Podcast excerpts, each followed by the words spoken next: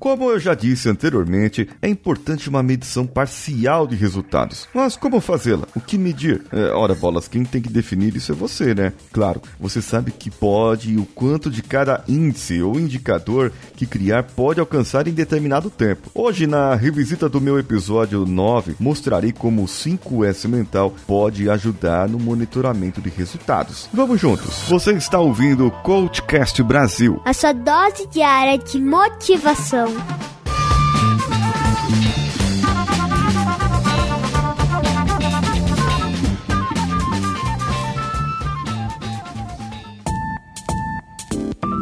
Antes de iniciar o episódio, você também pode fazer parte do 5S Mental.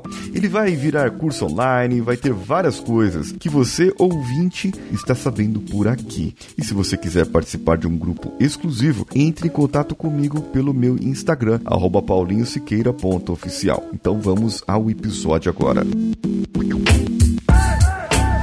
Um exemplo básico é a pessoa que quer poupar um valor do seu salário. Para isso, é necessário fazer certos sacrifícios. Né? Você vai deixar de gastar com certas coisas que podem esperar, diminuir o seu cartão de crédito, entre outras atitudes. Mas isso aí todo mundo sabe, não é? E por que não fazem? Simples. Essas pessoas não fazem porque não planejam. E se planejarem, não executam o que planejou. E se não executam, é claro, não vão conseguir.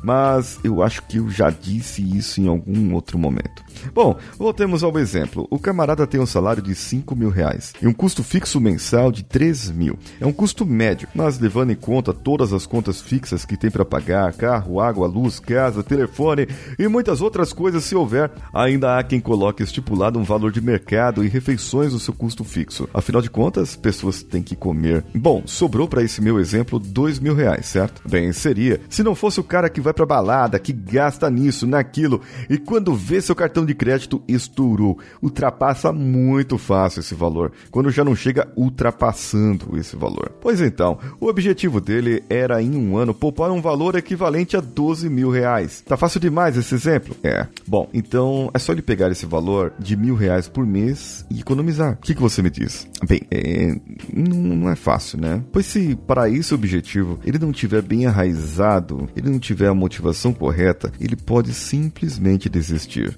Vai cair na tentação de novo, comprar algo que gostaria, mas que passaria muito bem sem esse negócio. Por isso, o objetivo de poupar um valor determinado, seja qual for ele, somente entraria em seu coração, vamos dizer assim, somente entraria no seu coração se tivesse um objetivo maior por trás. Como comprar um carro para que fosse ajudar na sua família, ou comprar uma casa que levasse mais conforto e estabilidade, ou comprar um apartamento onde ele pudesse dar proteção. Entenda que eu estou falando de valores aqui. O valor meio, o dinheiro, a casa, o carro, irá proporcionar para ele a segurança, a estabilidade, a proteção. Bem, nesse caso, assim, ainda vou falar, já falei várias vezes sobre valor, mas cabe ainda alguns episódios. Pode ser que eu fale mais para frente. Então, no caso do nosso exemplo, ele terá que pegar alguns índices para medir, como quanto gasta atualmente em certas coisas que poderia passar sem e quantas vezes por mês ele faz isso? Bem, aí entra o 5S, o primeiro S da organização. Ele vai se organizar para saber todas as faturas do cartão de crédito ou de todos os cartões de crédito que ele tem, o que ele passa no débito, o que ele passa no crédito. Sim, fazer uma listinha do que gasta atualmente, até das balinhas, porque muitas vezes a perda de dinheiro está na balinha. Então, quando chegar no dia 15 ou ao término de uma semana, ele vai pegar isso, fazer essa lista da organização organização, como eu disse aqui, e vai começar a medir isso diariamente. Só nesse ponto, só nesse, eh, nesse sentido aqui, ele já vai pegar e vai colocar na ponta do lápis algumas coisas que ele não deveria fazer. Aí ele vai olhar e falar: opa, eu não devo comprar essa bala, opa, eu não devo comprar essa trufa. E mesmo que ele compre, mesmo que ele compre, ele vai conseguir verificar que ele não deveria. E vamos lá, mas ele, vamos dizer que ele comprou por uma semana, ele agiu normalmente. Chegando no final da semana, pega essa lista novamente e categorize. O que, que eu poderia ter passado sem? O que que se eu não tivesse comprado me ajudaria a ter mais saúde? O que que se eu não tivesse comprado me ajudaria a ter mais tempo? Porque eu fiquei mó tempão ali pesquisando, fiquei maior tempão ali vendo lojas no shopping e eu não deveria ter entrado naquele shopping para comprar naquele dia. O que que eu poderia ter passado muito bem sem? Ah, isso, isso, isso. Some agora todas essas coisas e multiplique pelo número de semanas no ano, 52 semanas. E me diga, me diga no meu Instagram,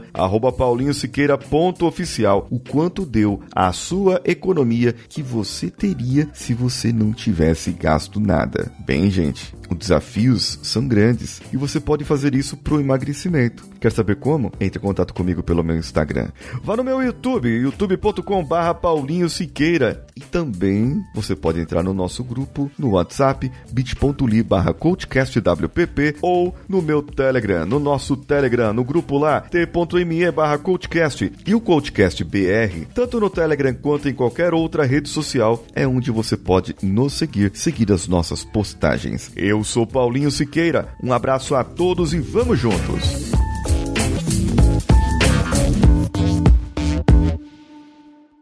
Esse podcast foi editado por Nativa Multimídia, dando alma ao seu podcast.